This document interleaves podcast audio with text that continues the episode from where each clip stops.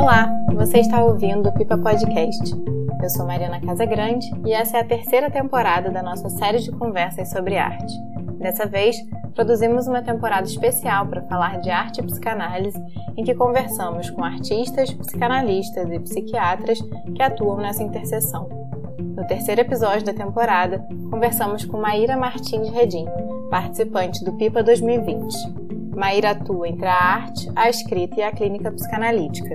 É graduada em psicologia, mestre em educação e doutora em arte.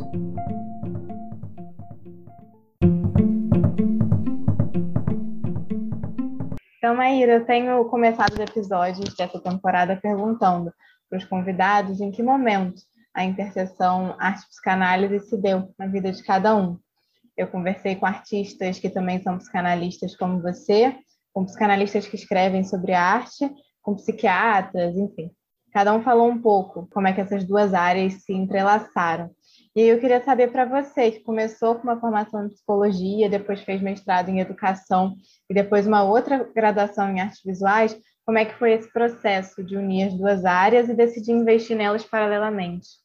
É, eu acho bem difícil assim pontuar um momento que essas duas áreas um pouco puderam se interseccionalizar, assim, na minha trajetória, mas eu, eu vejo que quando eu fazia psicologia, eu, eu sentia que faltava alguma coisa da vida, assim, dentro do curso, então eu fui fazer artes ao mesmo tempo, eu demorei mais para terminar o curso de artes, mas um, de alguma forma eu eu sentia que faltava. E ao mesmo tempo no campo da arte pensando o sistema pensando as coisas com as quais a gente se envolve uh, quando a gente entende o artista como um, uma profissão, eu também sentia falta dessa outra parte da vida, assim, que é um pouco de pensar como é que uh, a cultura constitui os sujeitos, né, e como que os sujeitos se constituem, assim, eu sempre me interessei muito por essa parte da constituição, né, psíquica, assim, como que como que a gente se torna quem a gente, é, como que a gente se fala de si e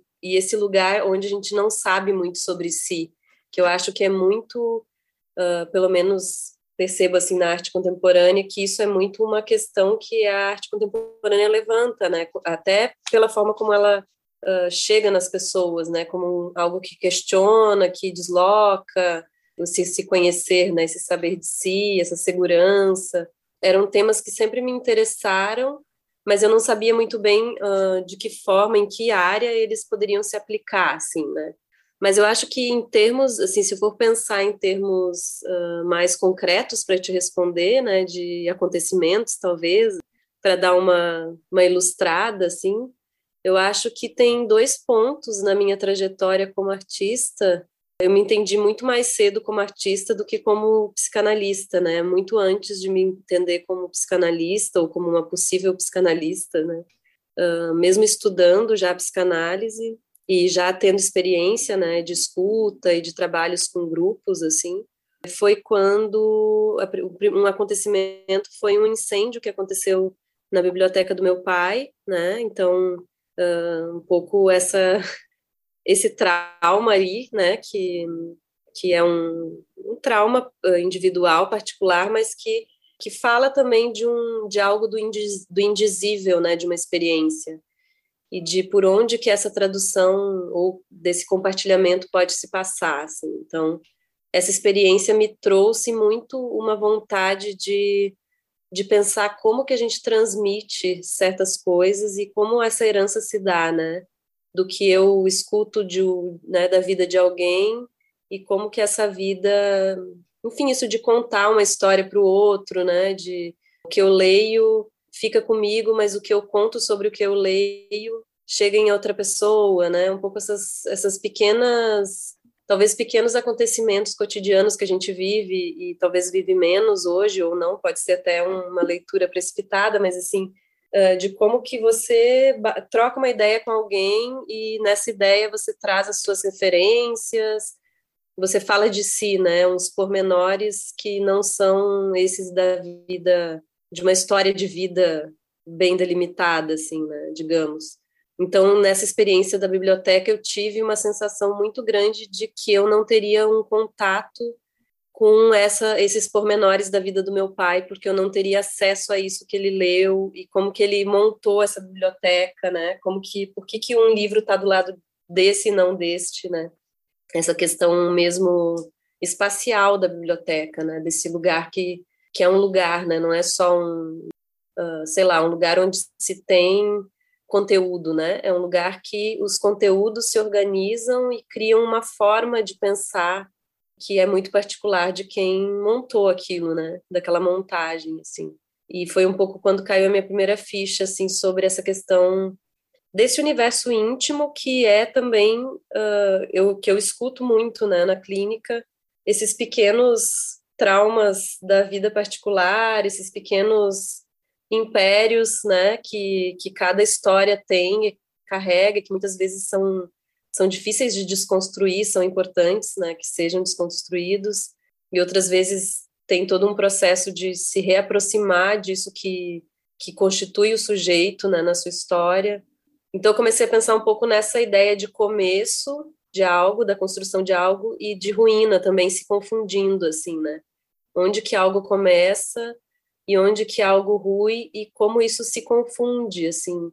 Eu acho que outro ponto, assim, de, que acho que fez com que eu me que eu percebesse que existia uma intersecção que me interessava e que já me acompanhava foi quando eu eu anotei uma frase que eu escutei na rua assim de um, duas pessoas conversando que é uma frase que todo mundo fala assim né principalmente para crianças que é quando um fala o outro escuta e eu anotei essa frase muitos anos assim antes de me dar por conta. E, e nessa frase eu anotei que que eu comecei a pensar sobre uma experiência em, em, que ninguém falasse e os dois escutassem.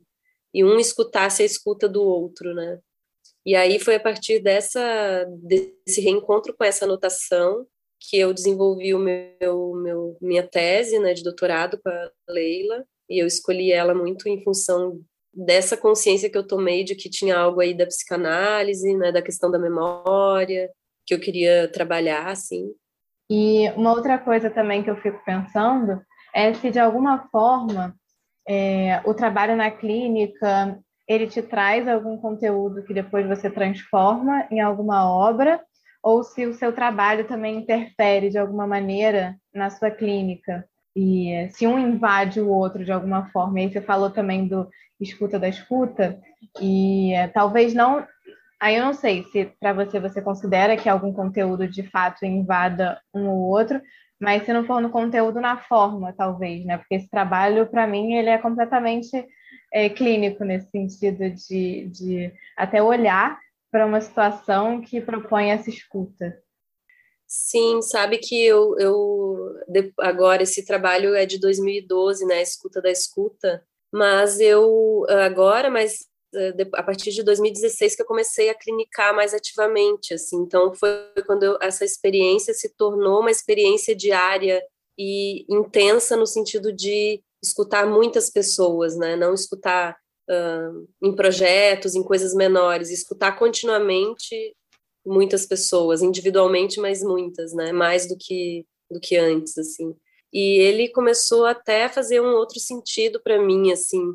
Ele me trouxe, me levantou um pouco as questões da transferência na escuta clínica, porque eu acho que tem um processo que eu acho que é um pouco de desidealizar o analista, né, na escuta, assim. E é um processo de cada um e de cada relação, porque a transferência ela tá entre, né, não, não é algo de um ou de outro, é daquele encontro, assim. Então, eu acho que esse trabalho fala um pouco disso também, no trabalho visual e nas experiências que eu fiz da escuta da escuta, que tem essa instrução, né, coloque uma orelha na orelha de outra pessoa e escute. Uh, sugere um pouco que, que se fique em silêncio, né? O silêncio é super importante na clínica. Como, como manejar esse silêncio? Que silêncio? São vários tipos de silêncio que acontecem ali, né? E agora com o online, principalmente, assim, isso ficou, não sei se principalmente, mas com o online isso ganhou uma dimensão maior, assim, de atenção sobre, sobre esses momentos de silêncio. Mas na experiência da, da performance ali, que não é bem uma performance, mas desse encontro dos corpos, o que acontecia é que pouco se tinha de silêncio é, desse silêncio do aconteciam ruídos dos corpos que tentam se encaixar, então não se fica em silêncio, mas eu acho que fala de uma experiência desse silêncio daquelas palavras prontas, de um silêncio, de um silenciar essa pré-condição que a gente se coloca numa relação e no mundo, assim, de frases prontas, de lugares comuns para poder estar tá junto, assim, né, desse falar que é um falar para para convocar o outro a te entender. E isso eu acho que é um dos também dos, dos processos da clínica, né, que é quando uh, essas resistências vão se desfazendo na relação, né, essa, essa resistência de esse conseguir falar livremente para o outro, né, sem, sem querer que as frases façam sentido, sem pensar tanto, né, que esse pensamento se construa na própria fala, e aí é nisso que vão surgir esses escapes que a gente busca para poder trabalhar, né, que Freud tanto trouxe, assim, os sonhos, né, os lapsos, é, os atos falhos, assim. É, até para poder construir uma outra narrativa, né? Isso. Si mesmo. Uhum. Eu queria saber também se de alguma forma você percebe que os seus trabalhos também vêm da sua autoanálise, se eles podem ser um resultado de questões que você também já levou para a clínica e aí você vê os trabalhos carregando um pouco desse conteúdo. Sim, acho que sim. Acho que principalmente tem um terceiro ponto ali que eu não trouxe, mas que eu acho que cabe agora, sim. Tem alguns trabalhos que eu comecei a fazer a partir a partir da maternidade, assim, né? Depois que vivi a experiência da gravidez, do parto e dessa, né, de criar uma criança, assim. Por exemplo, tem um trabalho que é esse que tem uma série de desenhos, que é o poema de começo de construção, que surgiu de um poema que eu escrevi, que se chama Poema de Começo de Construção, né, que é um poema uh, em quatro partes. Demorou um ano, assim, eu escrevi ele durante um ano, e ele tem muito a ver com a experiência de maternidade, de maternagem, mas dessa relação com meu filho, nesse momento em que ele começa a falar, dessa relação uh, dele com a palavra e a construção dessa palavra, um pouco nesse nesse entremeio, né, nesse entre aquelas palavras que já são anteriores a ele, né, que estão no mundo, e ele que vai ter que falar, vai ter que reconhecer e criar essas palavras, porque eu acho que ouvindo, né, vendo uma criança fazer, criar essa linguagem ali, essa fala, enfim, tem um arriscar-se assim contínuo, né? Ele vai arriscando, não é uma coisa que sempre vem com, é, vou sempre falar uma palavra que os outros vão entender. Tem um risco que é do som, assim, de, de tentar imitar, né, de fazer sons que não têm sentido, que depois vão caindo nesses sons, porque a criança vai de certa forma escolhendo permanecer com aqueles sons que fazem parte daquela daquela linguagem, daquela cultura, porque ele quer ser entendido, né? E esse esse entremeio me interessou muito, assim, porque entre você não ter linguagem, é impossível não ter linguagem, mas assim, você nascer sem a palavra, sem saber falar, e esse momento em que isso começa a se construir, assim. Eu fiquei muito atenta a isso, porque de certa forma isso também coincidiu com uma retomada minha ao mundo da escrita, ao mundo do trabalho, ao mundo da criação plástica, assim. E, claro, muito, muito da minha análise, assim, pessoal, né, de entendendo isso também. Essa separação do filho, né, de que a, a linguagem dele vai, vai se fazendo e o nosso corpo vai se separando, né, literalmente, assim. Vai se tornando menos, menos importante que eu ofereço o meu corpo, assim. Eu queria fazer uma última pergunta para você que eu li uns textos também, você já escreveu muito sobre seus trabalhos, que nesse processo acadêmico também você escreveu algumas coisas. E eu queria saber quais são suas referências para o trabalho que você faz. Eu li que em alguns momentos você cita Barthes, por exemplo, e eu não sei se tem outros artistas ou outros teóricos que te ajudam a construir criativamente essas ideias. O Barthes realmente é uma referência que eu não sei se ela é teórica, porque eu acho que ele me, assim como ele fala da fantasia de escritura, né, ele tem um conceito assim para isso, um conceito, uma noção. Eu gosto da forma como ele escreve, né, como ele constrói o texto. E normalmente as minhas referências são muito nessa direção de como que aquele artista ou aquele escritor constrói o que ele está fazendo, não necessariamente o conteúdo, sabe? Então eu gosto muito dos textos do Nuno Ramos, por exemplo, dos livros, mais do que dos trabalhos artísticos, assim, né, visuais. É, gosto muito. Eu tenho gostado muito de poesia contemporânea, assim, eu tento acompanhar. Às vezes é um poema, né? Um, um poema, não, não um poeta e toda a sua obra, mas um poema desse poeta. Eu gosto muito dos, dos livros da Leila Danzinger, também me, a poesia dela me acompanha, me ajuda, assim, né, a, formular algumas questões, assim, sempre que eu acho que nesse sentido que tu me pergunta assim, não sei se é por aí, mas o que, que me atravessa, que faz com que eu crie, são esses autores da poesia, assim, da literatura.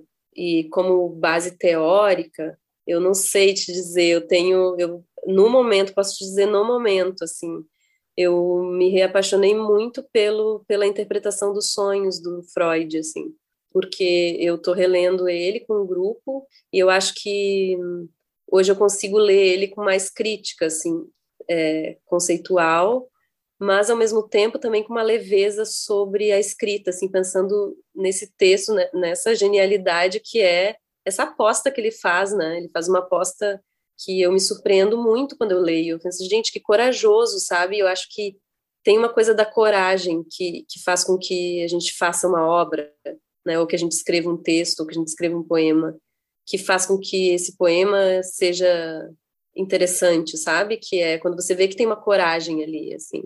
E, então, esse, esse livro eu estou gostando muito de reler.